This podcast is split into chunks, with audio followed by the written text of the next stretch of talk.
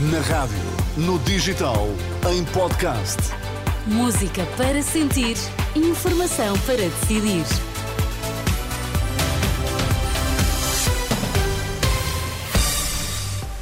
As notícias às quatro na Renascença. A edição é agora do Miguel Coelho. Boa tarde, Miguel. Olá, Sónia. Boa tarde. Quais são os temas em destaque? Agricultores ameaçam com mais protestos depois de falhada a promessa do governo de reduzir impostos sobre o gasóleo verde, pelo menos para já.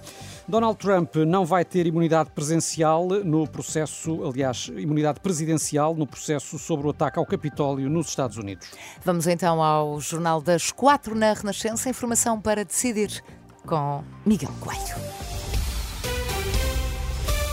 Agricultores admitem eh, protestos nas grandes cidades se o governo não pagar os apoios até ao final deste mês. O porta-voz do Movimento Civil dos Agricultores avança que a prometida redução de impostos sobre o gasóleo agrícola ainda não entrou em vigor, ao contrário do que foi prometido pelos ministros das Finanças e da Agricultura.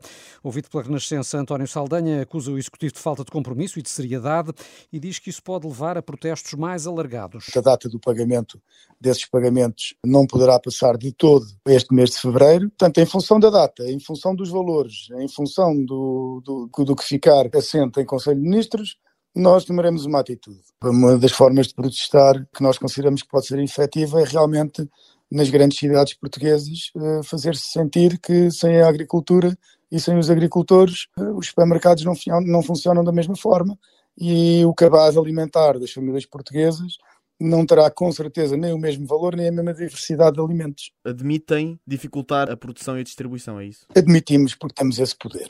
Esta falta de compromisso e esta falta de, de seriedade por parte deste governo com os agricultores pode levar a um ambiente realmente difícil em Portugal.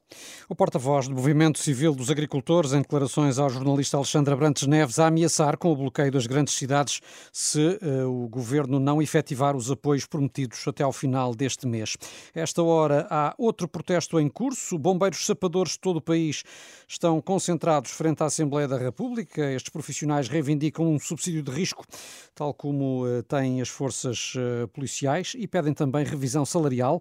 Pedro Costa, do Sindicato Nacional Nacional dos Bombeiros Profissionais diz que os sapadores sentem-se injustiçados. Todos os sapadores a nível nacional sentem-se injustiçados com a atualidade. O que nós viemos cá reivindicar uh, não é nada menos que sejamos considerados uma profissão de, de desgaste rápido, que não é, que tenhamos direito nem mais nem menos, mas o mesmo subsídio de, de risco uh, que as restantes forças de, de segurança e também eh, reivindicamos que a nossa tabela salarial seja, seja revista. Ela não é revista desde 2002 e também reivindicamos isso.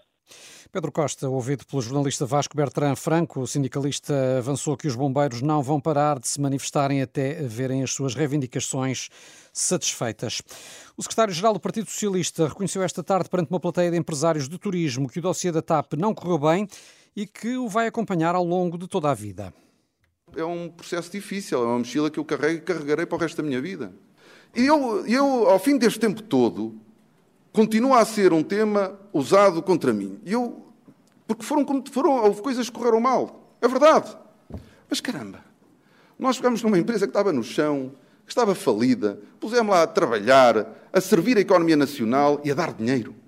Pedro Nuno Santos, o secretário-geral do PS, num almoço com a Confederação do Turismo, que na próxima semana vai receber também o líder da AD, Luís Montenegro. E eh, já daqui a meia hora estreia um novo espaço da Renascença a caminho das eleições de 10 de março. Chama-se Conversa de Eleição e junta a socialista Marta Temido e o social-democrata Miguel Pinto Luz para um debate transmitido em direto no canal de YouTube da Renascença.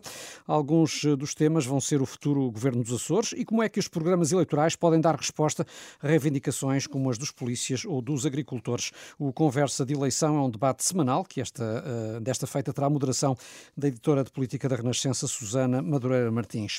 Donald Trump não tem imunidade presidencial e pode mesmo ser julgado pelo ataque ao Capitólio. A decisão de um tribunal de Washington deita assim por terra a teoria de Trump, que alegava uh, estar imune a acusações por atos que, segundo ele, faziam parte das suas funções como presidente. Assim pode avançar o julgamento, em que o antigo presidente está acusado de conspiração para anular os resultados das eleições que perdeu em 2020. Marcelo Rebelo de Sousa enviou uma mensagem a Carlos III. Ontem soube-se, Sónia, que o rei de Inglaterra sofre de cancro e eh, na nota de Marcelo Rebelo de Sousa, divulgada pela Presidência da República, o presidente eh, português dirige votos de uma rápida recuperação ao monarca britânico. As notícias com Miguel Coelho na Renascença, informação sempre a ser atualizada no site e na aplicação da Renascença.